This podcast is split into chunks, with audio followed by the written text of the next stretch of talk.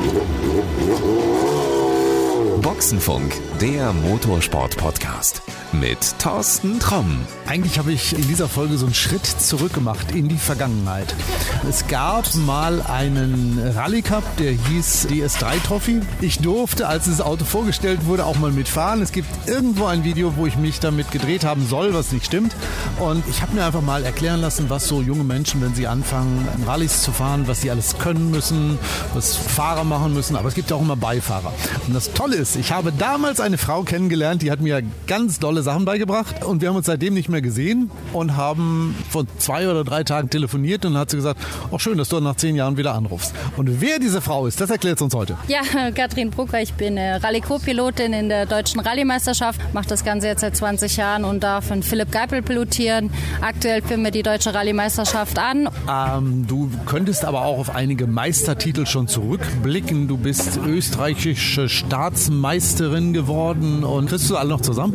Nee, nicht, nicht so ganz. Ich mache den, den Spaß jetzt, wie gesagt, seit, es ist jetzt das 23. Jahr, fünfmal österreichischer Meister. Es war der deutsche 2WD-Titel, ein Junior-Titel. Also jetzt nicht die absolute Titelvielfalt, aber es waren oder sind bisweilen 23 tolle Jahre.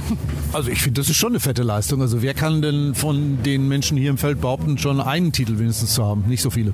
Ein paar sind schon dabei, doch.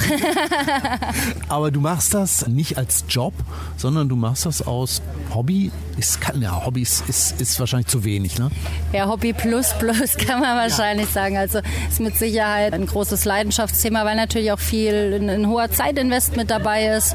Darf man nicht vergessen. Und man das einfach in sein, in sein Leben integriert hat ja, und dementsprechend auch viele, viele zeitliche Opfer, private Opfer gebracht hat, aber Opfer, die sich durchaus gelohnt haben. Das heißt wirklich, du verdienst kein Geld damit?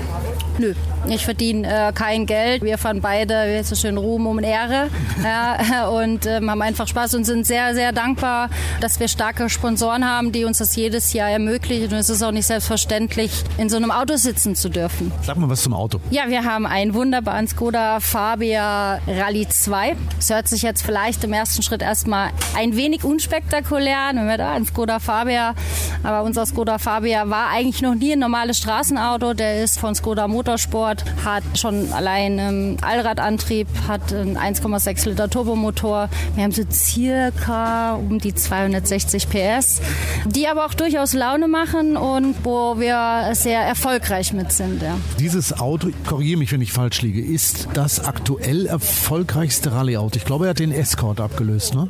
Ja, also wenn man sich die Historie vom äh, Skoda Fabia anguckt, R5, jetzt Rallye 2, dürfte das so über die Jahre hinweg, gerade seitdem es die R5-Ära gibt, tatsächlich der erfolgreichste durch alle Meisterschaften durch. Also weltweit? Weltweit, exakt, wo, wo halt diese Autos erlaubt sind, weltweit in der EWRC, WRC, also in der Weltmeisterschaft, Europameisterschaft und natürlich auch in den nationalen Meisterschaften. Ja, und ihr seid mit so einem Auto unterwegs. Jetzt erklär mir mal ein bisschen, wie bist du überhaupt dazu gekommen? Ja, also seit meinem 18. Lebensjahr sitze ich auf dem rechten Sitz, sprich äh, bin Rallye-Co-Pilotin. Das ganze Drama, so wie es meine Mom beschreibt, hat allerdings schon 1981 seinen Start genommen, also sprich seitdem ich geboren bin. Mein äh, Papa ist äh, in den frühen 60er Jahren Rallye gefahren, damals noch mit einem VW Käfer und hat irgendwie mir dieses Rallye-Virus Gott sei Dank übertragen und ich bin als Kind, ja, ich bin, habe glaube ich mit zwei oder drei mit Kettcar-Rennen begonnen, dann Seifenkistenrennen und Seifenkisten auch selbst gebaut bis hin zu Kartrennen. Und da ich aus einem absolut Rallye-verrückten Ort komme, war die logische Konsequenz, dann in ein Rallye-Auto zu steigen. Jetzt bist du da. Gibt es ein Ziel, wo du hin willst? Nee, also äh, gefühlt hätte ich niemals gedacht, so weit zu kommen. Ich hatte das große Glück, Junior-WM fahren zu dürfen. Ich war zwei Jahre weltweit unterwegs, war in der Europameisterschaft. Ich bin in Werksteams gefahren und mei, ich bin jetzt nur auch schon 41. Ja, ja.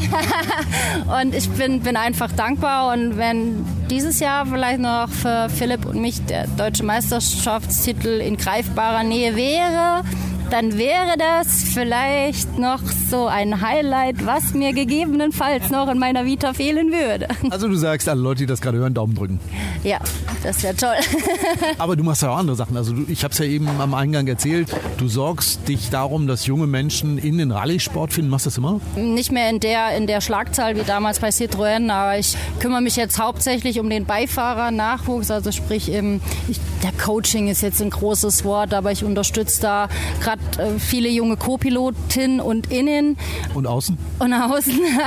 Einfach auch vor dem Hintergrund, dass ich da jetzt Dinge mit einbringen kann, die mir damals gefehlt haben und ich mir das halt alles leidvoll selbst erkämpfen musste. Und jetzt gebe ich das sehr gerne weiter, dass halt junge Wilde einfach nicht so strugglen. Ähm, ich weiß, du musst weg. Letzte Frage deshalb. Wir haben uns vor zehn Jahren das letzte Mal getroffen. Wann treffen wir uns wieder und was passiert in zehn Jahren, wenn wir zusammensitzen? Worüber reden wir dann? Also wenn wir in zehn Jahren zusammensitzen, dann werden wir wahrscheinlich über einen erfolgreichen deutschen Meisterschaftstitel aus dem Jahr 2022 und folgende reden.